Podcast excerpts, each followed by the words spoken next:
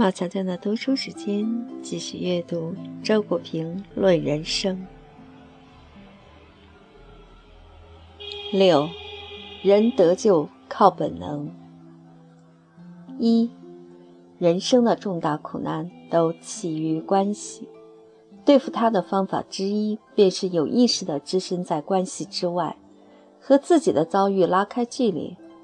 例如，在失恋、亲人死亡。或自己患了绝症时，就想想恋爱关系、亲属关系，乃至自己的生命的纯粹偶然性，于是获得一种类似解脱的心境。佛教的因缘说恕己尽之。然而，毕竟生在其中，不是想跳就能跳出来的。无我的空里一明，有情的尘缘难断。认识到因缘的偶然是一回事，真正看破因缘又是一回事。所以，佛教要建立一套繁琐复杂的戒律，借以把他的哲学观念转化为肉体本能。二，身处一种旷日持久的灾难之中，为了同这灾难拉开一个心理距离，可以有种种办法。乐观者会尽量朝前看，把眼光投向雨过天晴的未来，看到灾难的暂时性，从而怀抱一种希望。悲观者会尽量居高临下的俯视灾难，把它放在人生虚无的大背景下来看，看破人间福祸的无味，从而产生一种超脱的心境。倘若我们既非乐观的诗人，亦非悲观的哲人，而只是得过且过的普通人，我们仍然可以，甚至必然有意无意地掉头不看眼前的灾难，尽量把注意力放在生活中尚存的别的欢乐上，哪怕是些极琐屑的欢乐。只要我们还活着，这类欢乐是任何灾难都不能把它们彻底消灭掉的。所有这些办法，实际上都是逃避。而逃避常常是必要的。如果我们骄傲的不肯逃避，或者沉重的不能逃避，怎么办呢？剩下的唯一办法是忍。我们终于发现，忍受不可忍受的灾难是人类的命运。接着，我们又发现，只要咬牙忍受，世上并无不可忍受的灾难。三，古人曾云：“念为众妙之门。”事实上，对于人生种种不可躲避的灾祸和不可改变的苦难，除了忍，别无他法。忍也不是什么妙法，只是非如此不可罢了。不忍又能怎样？所谓超脱，不过是寻找一种精神上的支撑，从而较能够忍，并非不需要忍了。一切透彻的哲学解说都改变不了任何一个确凿的灾难事实。佛教教人看透生老病死之苦，但并不能消除生老病死本身。苦仍然是苦，无论怎么看透、深受时，还是得忍。当然，也有忍不了的时候，结果是肉体的崩溃、死亡；精神的崩溃、疯狂；最糟则是人格的崩溃，从此萎靡不振。如果不想毁于灾难，就只能忍。忍是一种自救，即使自救不了，至少也是一种自尊。以从容平静的态度忍受人生最悲惨的厄运，这是处世做人的基本功夫。四，定理一：人是注定要忍受不可忍受的苦难的。由此推导出定理二：所以世上没有不可忍受的苦难。五，对于人生的苦难，除了忍，别无他法。一切透彻的哲学解释不能改变任何一个确凿不疑的灾难事实。例如，面对死亡，最好的哲学解释也至多只能解除我们对于恐惧的恐惧，而不能解除恐惧本身，因为这后一层恐惧属于本能，我们只能带着它接受宿命。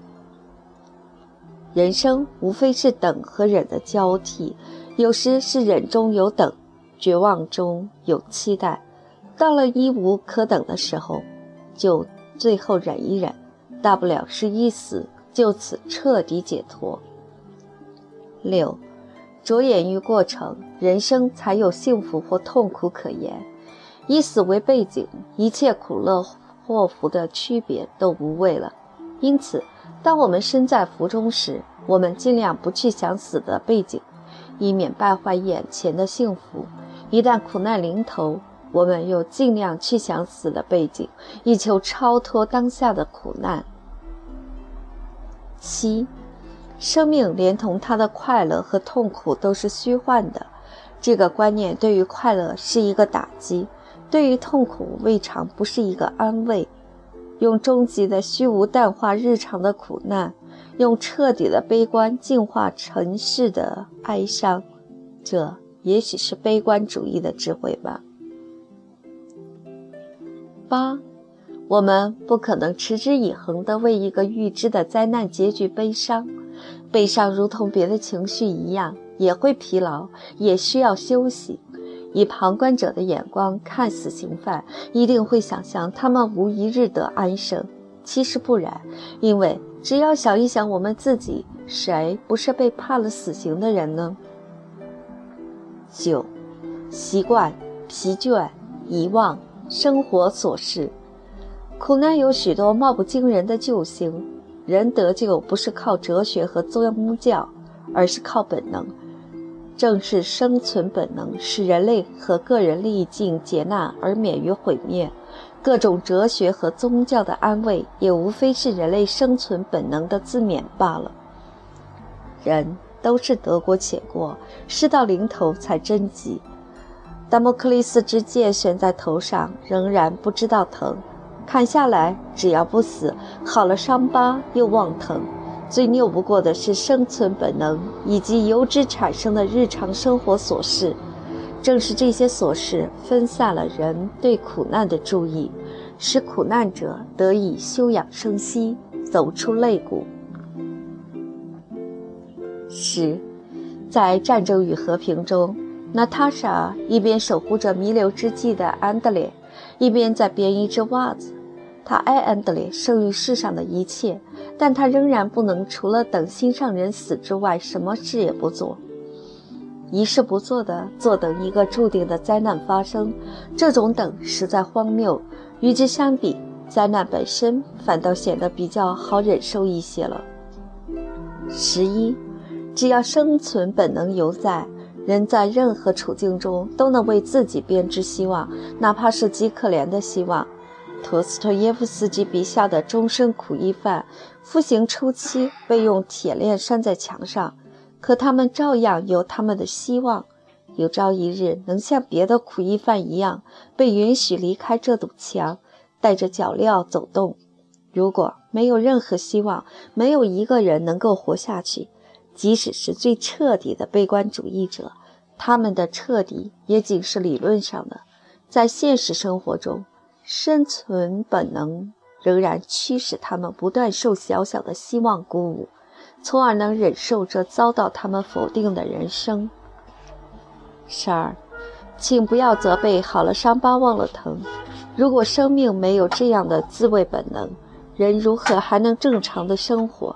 世上还怎会有健康、勇敢和幸福？古往今来，天灾人祸留下过多少伤疤？如果一一记住他们的疼痛，人类早就失去了生存的兴趣和勇气。人类是在忘却中前进的。十三，对于一切悲惨的事情，包括我们自己的死，我们始终是又适应又不适应，有时悲观，有时达观，时而清醒，时而麻木，直到最后都是如此。说到底，人的忍受力和适应力是惊人的，几乎能够在任何境遇中活着，或者死去。而死也不是不能忍受和适应的，到死时不适应也适应了，不适应也无可奈何了，不适应也死了。十四，许多时候人需要遗忘，有时候人还需要装作已经遗忘。我当然是只对自己，而不只是对别人。